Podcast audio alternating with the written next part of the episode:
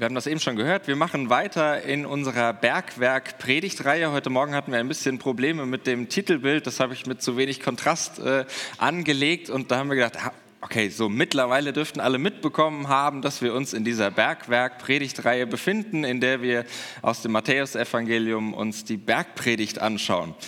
Und gleichzeitig habe ich aber auch gedacht, Vielleicht nervt es auch schon ein bisschen, das kann sein, aber wir haben, glaube ich, so schon gut die Hälfte geschafft. Den Rest schaffen wir auch noch gemeinsam. Der Plan geht so ungefähr April, äh, dürfte es dann einigermaßen fertig sein.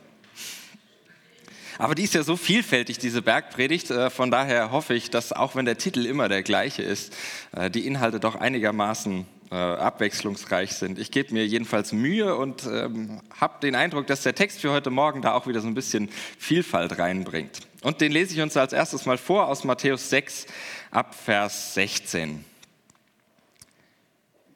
Wenn ihr fastet, sollt ihr nicht sauer dreinsehen wie die Heuchler, denn sie verstellen ihr Gesicht, um sich vor den Leuten zu zeigen mit ihrem Fasten.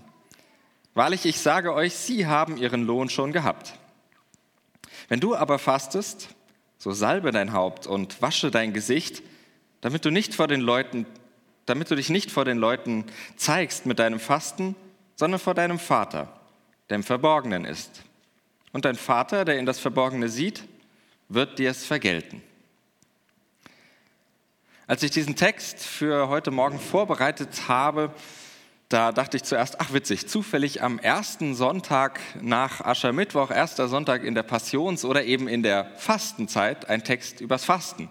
Ich könnte jetzt sagen, das habe ich von langer Hand so geplant und genau so daraufhin angelegt, das wäre aber eine Lüge. Also ist tatsächlich Zufall der ersten Euphorie über dieser Entdeckung, dass das so toll passt, folgte dann aber schnell wie passend die Ernüchterung.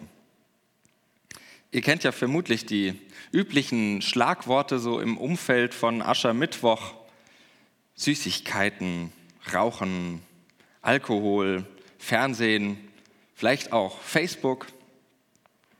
Und diese Liste ist beliebig erweiterbar. Vielleicht habt ihr auch noch andere Schlagworte, die jährlich zum Aschermittwoch irgendwie sich in euer Gewissen brennen. Das sind alles Dinge, die ich auch schon mal gefastet hätte wenn ich sowas könnte. Oder wenn ich es wenigstens wollte. Bei mir beschränkt sich das Fasten in der Regel auf Thunfisch, saure Kiwis und Dosenmandarinen. Die faste ich aber auch das ganze Jahr über und äh, selbst da bin ich nicht wirklich konsequent, muss ich sagen. Langer Rede, kurzer Sinn, um irgendwie den Anlauf zu unserem Text zu bekommen. Ich habe überhaupt keinen Bezug zum Fasten. Das ist auch tatsächlich keine klassisch evangelische Paradedisziplin, aber das zu sagen ist auch schon wieder eine Ausrede, mich irgendwie da rauszureden, dass ich keinen Bezug zum Fasten habe. Und trotzdem bin ich herausgefordert, auch aufgrund dieser Reihe, wo wir uns jeden Text anschauen wollen, über das Fasten zu sprechen. Und Ihr begleitet mich daher sozusagen auf meiner eigenen Suche, diesen Text irgendwie etwas abzugewinnen, was trotzdem etwas mit meiner Lebenswelt zu tun hat, ohne mir einfach zu sagen, du sollst fasten. Versuchen werde ich das mit drei Schlagworten, der Mine, dem Menschen und dem Mal. Und dabei will ich folgende Behauptungen mal versuchen zu entfalten, denn ich glaube, unser Text macht uns darauf aufmerksam, oder er kann es zumindest, uns darauf aufmerksam machen, dass der Glaube, der christliche Glaube auch, etwas mit unserem Körper zu tun hat. Oder andersrum, dass unser Körper uns manchmal womöglich ganz neue Horizonte im Glauben eröffnen kann bis zum Ziel, bis ich da ent, äh, angekommen bin, das zu entfalten, nehme ich ein paar Umwege durch den Text. Es ginge einfacher, aber ich hoffe, dass es so ähm, ein bisschen anschaulicher und interessanter wird. Und letzte Woche habe ich noch eine Regel gelesen in einem Artikel darüber, so ich glaube sieben Regeln, wie man predigen soll, war eine davon, eine Predigt ist keine Vorlesung leid. Und diese Regel werde ich heute brechen. Ähm, und das ist so ein bisschen Ausdruck meiner Unbeholfenheit äh, diesem Thema gegenüber. Gehen wir mal den ersten Schritt. Böse Miene, gutes Spiel. Und greifen mal eines der Schlagworte aus unserem Text auf, nämlich das Gesicht. Das Gesicht, das ist zentral, nicht nur von seinem Ort her, sondern erst recht von der Bedeutung, die dem Gesicht, dem menschlichen Gesicht zugemessen wird. Wie weit diese Bedeutung reicht, das zeigt schon die Sprache, allerdings die äh, altgriechische. Im klassischen Griechisch, da hat das entsprechende Wort, was hier mit Gesicht in unserem Text übersetzt ist, drei Bedeutungsnuancen. Die erste, das Gesicht, also das ist das griechische Wort, was ihr hier gerade seht, prosopon. Die erste Bedeutung ist das Gesicht als Körperteil. Und das ist jetzt wirklich keine Überraschung, von daher belassen wir es dabei auch Gesicht als Körperteil. Die zweite Bedeutung, die ist vor dem Hintergrund unseres Textes einigermaßen aufschlussreich, finde ich, denn mit dem gleichen Wort wurde auch die Maske bzw. die Rolle im antiken Theater bezeichnet. Eine gespielte Rolle. Ob das dem Autor des Matthäusevangeliums tatsächlich bewusst war, dieser ältere Sprachgebrauch, den er selbst vielleicht nicht mehr unbedingt kannte, das weiß ich nicht. Aber in der Sache passt es doch sehr gut, wenn wir unseren Text nochmal vor Augen führen. Denn der spricht ja genau davon, etwas vorzuspielen, ein großes Theater zu machen, um das eigene Fasten das, was mir ein gewisses Ansehen verleiht, was mich irgendwie vielleicht auch berühmt macht in der religiösen, in der frommen Szene, das bringe ich auf die ganz große Bühne. Aber das soll heute nicht mein Thema sein und wir hatten das auch schon bei anderen Texten, die ganz ähnlich klangen. Die dritte Bedeutung, die bringt uns auf die Spur oder die hat mich so ein bisschen auf die Spur gebracht, äh, diesem Text zu begegnen obwohl auch sie im Neuen Testament eher ungewöhnlich ist. So ganz konkret gibt es sie nur an einer Stelle im zweiten Korintherbrief. Und die Bedeutung ist die Person. Das lässt sich auch relativ schnell einsehen, wenn man mal darüber nachdenkt, welche Bedeutung denn das Gesicht hat, auch in unserem ganz normalen alltäglichen Umgang. Denn das Gesicht ist ja nicht nur irgendein Teil des Körpers, sondern ein irgendwie ganz besonderer. In aller Regel ist das unser erster Bezugspunkt, um jemanden zu erkennen. Erster Bezugspunkt. Ich identifiziere Menschen in der Regel ja nicht anhand ihrer Schuhe, ihrer Kleidung, anhand ihrer Frisur, vielleicht auch, aber das Erste ist doch das Gesicht. Neugeborene, die bevorzugen es zum Beispiel, Gesichter anzuschauen. Da haben sie einen ganz besonderen Bezug zu und können schon mit etwa einem Monat das Gesicht von Mama von anderen Gesichtern unterscheiden. Es gibt zwar auch ein relativ seltenes Krankheitsbild, wo das nicht funktioniert, Gesichter mit Personen zusammenzubringen, anhand der Gesichter zu identifizieren, aber im Normalfall klappt die Zuordnung doch ganz gut. Die Zuordnung von Gesichtern zu einer Identität, zu einer Person zu einem Menschen. Selbst wenn manchmal der dazugehörige Name fehlt. Manchmal hat man dagegen auch einen Namen, aber kein Gesicht dazu, wie man so schön auch sprichwörtlich schon sagt. Und all das zeigt, wie eng Gesicht und Person zusammengehören. Jetzt gehen wir mal davon aus, dass unser Text zumindest Ähnliches hergibt. Klopfen ihn mal auf diese Bedeutung hin ab und ich glaube, dann öffnet sich das Thema, das er anspricht, in einer ganz neuen Tiefe. Denn dann bekommt das Fasten eine Bedeutung, die nicht nur mein Gesicht betrifft, sondern mich als ganze Person, die mich als ganze Person angeht. Ob mir persönlich das jetzt so gut gefällt, das Fasten noch bedeutsamer zu machen, als es vom Text her vielleicht auf den ersten Blick scheint, das sei mal dahingestellt, aber es deutet an, in dieser Tradition, in diesem Ritual des Fastens, da könnte etwas verborgen liegen, das so manche Oberflächlichkeit des Glaubens überwindet. Und das bringt uns zum zweiten Schritt. Echter Mensch, ganze Seele. Und wir nehmen den Gedanken auf, dass das Fasten irgendwie mit der ganzen Person zu tun hat, mit dem ganzen Menschen. Und wenn wir schon bei den alten Griechen waren, bleiben wir auch dabei, denn die würden dann vielleicht äh, reinrufen und fragen, ja, Moment mal, aber welcher Teil des Menschen ist denn gemeint? Denn etwa für den weisesten unter allen antiken Griechen, den Sokrates, oder noch besser gesagt für seinen Überlieferer Platon, muss man zumindest zwischen Seele und Leib, Seele und Körper unterscheiden.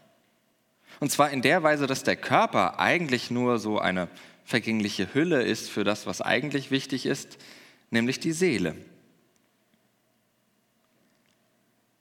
Ein Gedanke, der sich relativ leicht in christliches Gedankengut einschleichen konnte und da bis heute seine Spuren hinterlässt. Vielleicht merkt ihr das schon. Äh, vielleicht ist das ein Gedanke, der euch total vertraut ist, wo ihr sagt, okay, ist das jetzt was Schlechtes, den Menschen in Körper und Seele einzuteilen? Das ist eine riesige Diskussion in der gelehrten Welt und ich belasse es dabei, da kann man sich schnell drin verstricken. Wichtig daran ist nur, und vielleicht merkt ihr das schon, das führt häufig dazu, den Körper als eben nur diese vergängliche Hülle abzuwerten. Das ist ja nicht das, worum es eigentlich geht, sondern eigentlich geht es ja um die Seele. Und der Körper ist dagegen minderwertig. Vielleicht führt das sogar dazu, ihn irgendwie als lästig zu empfinden. Wenn er ja nur Hülle ist, dann ist er nicht so wichtig. Ist das vielleicht ein vertrauter Gedanke für dich? Der hat allerdings nur, und vielleicht enttäusche ich dich damit, nur wenig mit dem zu tun, wie die biblischen Autoren den Menschen verstehen, wie sie Mensch und Seele verstehen. Dazu ein paar Schlaglichter, um das mal einzuordnen. Der hebräische Begriff für Seele, das was da heute meistens mit Seele überschrieben wird oder übersetzt wird, der bezeichnet beim ersten Vorkommen, also da, wo er das erste Mal in der Bibel vorkommt, Tiere. Genauer gesagt, Meerestiere aller Art. Da lesen wir in 1. Mose Genesis 1, Vers 20, und Gott sprach, das Meer soll von Gewimmel lebender Seelen wimmeln. Damit sind nicht die Menschen gemeint. Wir wohnen meist an Land. Das passt also nicht zum ganz klassischen Verständnis der Seele als irgendwie menschliche Eigenheit, als ein Teil des Menschen. Es hinterfragt sogar eher unseren manchmal unmenschlichen Umgang mit der tierischen Natur, mit der tierischen Schöpfung, aber auch das soll heute Morgen nicht unser Thema sein im Zusammenhang mit dem Menschen und der Frage, wie hängen denn Mensch und Seele zusammen, da gibt es eine ganz klassische Stelle auch im ersten Mosebuch, Kapitel 2, Vers 7. Und da steht, und Gott machte den Menschen als Staub der Erde und hauchte einen Wind des Lebens in sein Gesicht. So wurde der Mensch zu einer Seele, die lebt. Dieser Vers ist so proppenvoll mit Ideen und Sachen, die man daraus theologisch und philosophisch machen könnte. Er fasst sogar alle Schlagworte zusammen, die für uns heute Morgen und von unserem Text her wichtig sind. Und ich hätte fast lieber Lust, über diesen Vers nachzudenken, als über das Fasten. Aber das faste ich und zwinge mich nur einen Gedanken rauszugreifen aus diesem Vers. Der in etwa so lautet, die körperliche Masse Mensch, die wird, und wohlgemerkt durch das Gesicht, die wird zu einer lebendigen Seele. Der Mensch bekommt nicht eine Seele zusätzlich zu dem, was er sowieso schon ist. Er ist es als Körper. Nicht zusätzlich dazu und schon gar nicht im Gegensatz dazu. Sprich, was das Heilige, was dieser göttliche Hauch mit mir zu tun hat, das ist nicht, wie man so schön und treffend sagt, eine platonische, von dieser Unterscheidung Platons herkommende Idee, zwischen Mensch und Seele zu unterscheiden, eine platonische Beziehung, die sich nur auf die Seele, auf irgendetwas Geistiges beziehen würde. sondern es geht uns, es geht dich, es geht mich auch körperlich etwas an. Oder anders gesagt, ich habe die Vermutung, Gott hat uns nicht umsonst als Körper geschaffen. Nicht nur mit einem Körper, der irgendetwas Wichtigeres beherbergen würde, sondern als Körper. Vielleicht hat also auch dein Körper eine Bedeutung im Blick auf dieses Heilige, im Blick auf Gott. Nur kann das zum Problem werden. Wenn ich nämlich behaupte, dass dein Glaube auch etwas mit deinem Körper zu tun haben könnte und umgekehrt, dann bieten sich sofort zwei Extreme an, finde ich. Das eine wäre, da ganz hart zu widersprechen, weil der Glaube mir doch bitte nicht vorschreibt, was ich mit meinem Körper anstelle. Was ich esse, mit wem ich schlafe, ob ich ihn bewege oder nicht. Und zu diesem Extrem lässt sich auch in der Bibel mancher Hinweis finden, glaube ich.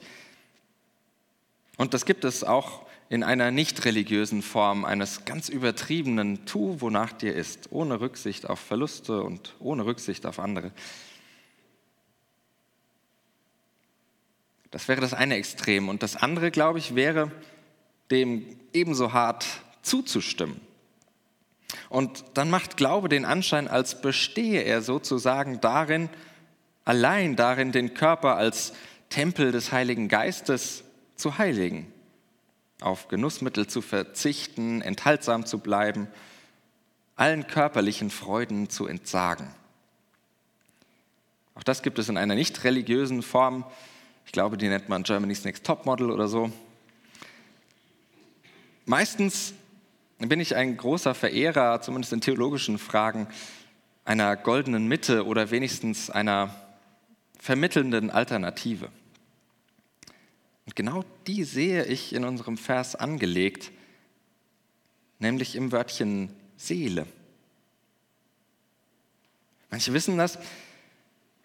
Man kann diesen hebräischen Begriff, die Nefesh, auch übersetzen mit Kehle, ein anderer Körperteil. Und das meint laut Lexikon Hunger und Durst, Begehren bis zur Gier, leidenschaftliche Liebe und Rachedurst. Das ist damit ausgedruckt. Und das ist der Mensch. Das bin ich. Nüchtern, aber doch irgendwie wahr. Oder? Wir definieren Menschen ja meist über das, was sie haben, über das, was sie mitbringen, das, was sie leisten können, über Aussehen, Leistungsfähigkeit. Die biblischen Autoren, die haben eine ganz andere Idee.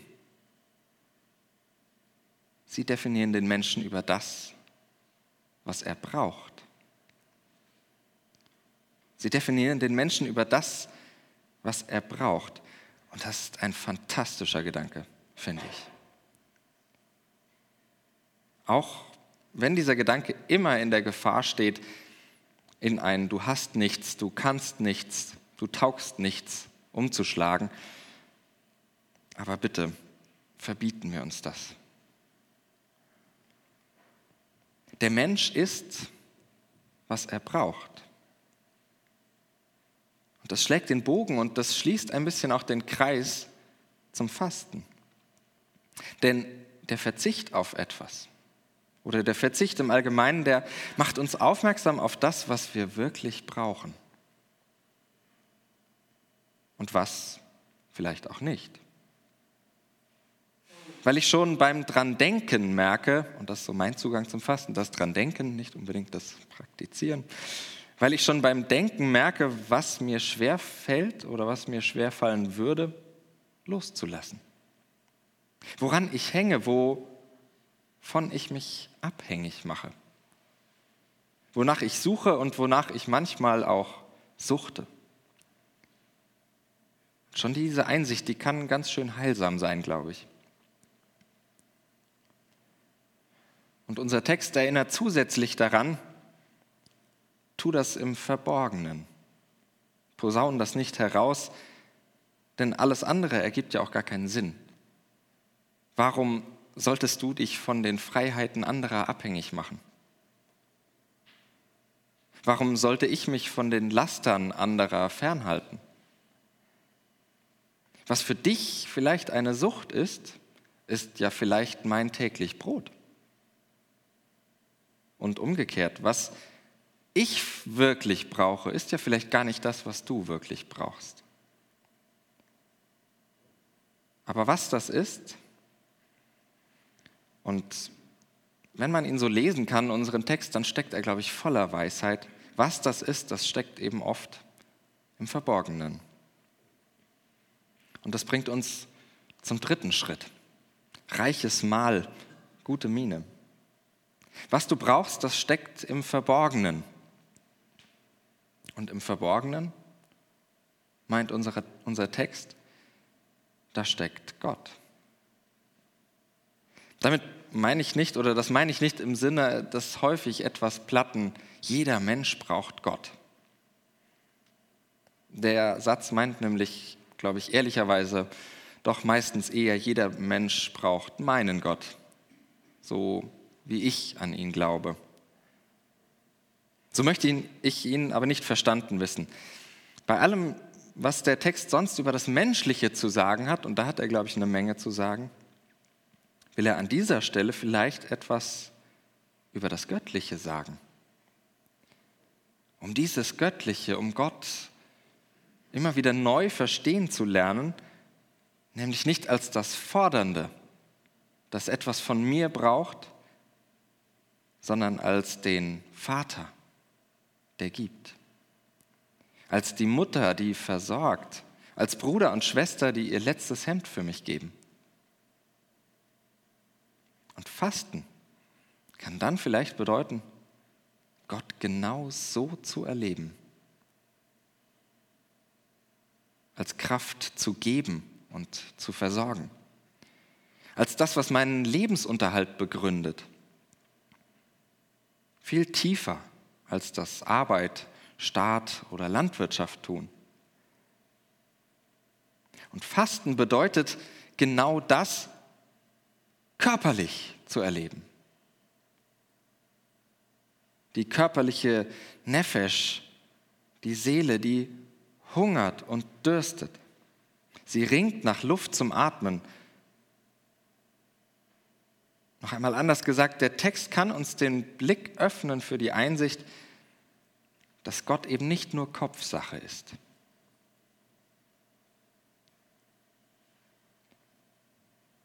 sondern manchmal auch einfach Bauchgefühl, nämlich Hunger und Durst.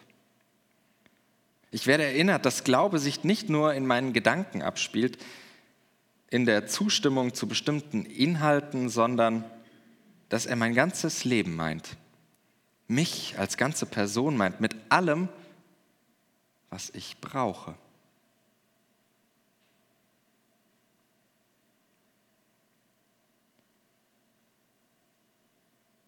Und ich werde dazu herausgefordert, mich zu fragen, was das Heilige mit meinem Körper zu tun hat. Und wie dein Körper vielleicht dazu beitragen kann, das Heilige im Leben auf neue vielleicht ungewohnte Weise zu entdecken und zu erleben. Auf eine ganz besondere Art mit allen Sinnen. Wenn wir uns ja meist aufs Hören beschränken, wenn es um den christlichen Glauben geht, manchmal noch auf das Sehen, wenn wir uns religiöse Bilder etwa anschauen, wenn wir es darauf beschränken, wo bleibt dann der Glaube im Riechen, Schmecken, im Fühlen? Vielleicht ist unser Text ja die Idee, uns im Fasten neue Kanäle zu öffnen, zu erschließen und uns bewusst zu machen, wie tief eigentlich meine Sehnsucht nach dem Göttlichen ist. Und ich sage bewusst meine, weil ich diese Sehnsucht niemandem vorschreiben oder niemandem ähm, unterstellen will oder kann. Und weil meine Sehnsucht ja nicht deine Sehnsucht sein muss. Dass am ersten Sonntag der Fastenzeit zufällig ein Fastentext drankommt, auftaucht, das ist schon bemerkenswert. Dass dieser Sonntag zufällig auch noch ein dritter im Monat ist, ja, das ist schon sehr erstaunlich, finde ich. Denn vielleicht ahnt ihr es und habt es auch schon gesehen, ist ja nicht zu übersehen eigentlich. Ich glaube, dass all dies auch eine Menge mit dem Abendmahl zu tun hat. Dem Abendmahl, das wir gleich gemeinsam feiern wollen. Wenn nämlich das Fasten die Gelegenheit ist, uns als Menschen wahrzunehmen, die etwas brauchen. Und Gott als das, was uns versorgt, als das, was gibt. Wenn das beides zutrifft, dann fällt das im Abendmahl zusammen. Dann kommen diese beiden Sachen im Abendmahl aufs engste und aufs tiefste zusammen. Denn wir kommen als Hungrige und Durstige. Wir gehen als Beschenkte und Versorgte. Anders gesagt, wir tauchen tief in das Geheimnis des Menschlichen und des Göttlichen ein, weil wir uns selbst im Abendmahl als das erleben, was wir sind, als Menschen, die etwas brauchen. Und weil wir Gott als das erleben, was in Jesus Christus alles gibt. Sich selbst, sein Leben für die Menschen. An diesem geheimnisvollen und ich will sagen, an diesem heiligen Ort, da entsteht Kirche. Weil wir das gemeinsam erleben, was uns ausmacht das, was wir sind und das, was Gott ist. Weil wir brauchen und Gott um das anflehen, was wir brauchen. Und weil wir erleben, dass, es, dass wir es bekommen. Nicht in allem, aber doch in so vielem.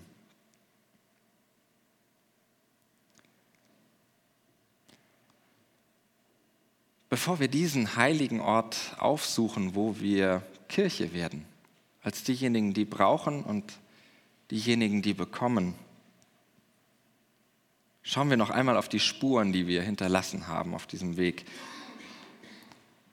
Die Frage nach der Miene, nach dem Gesicht, die macht uns aufmerksam darauf, dass das Heilige unser ganzes Leben meint, uns als Person betrifft.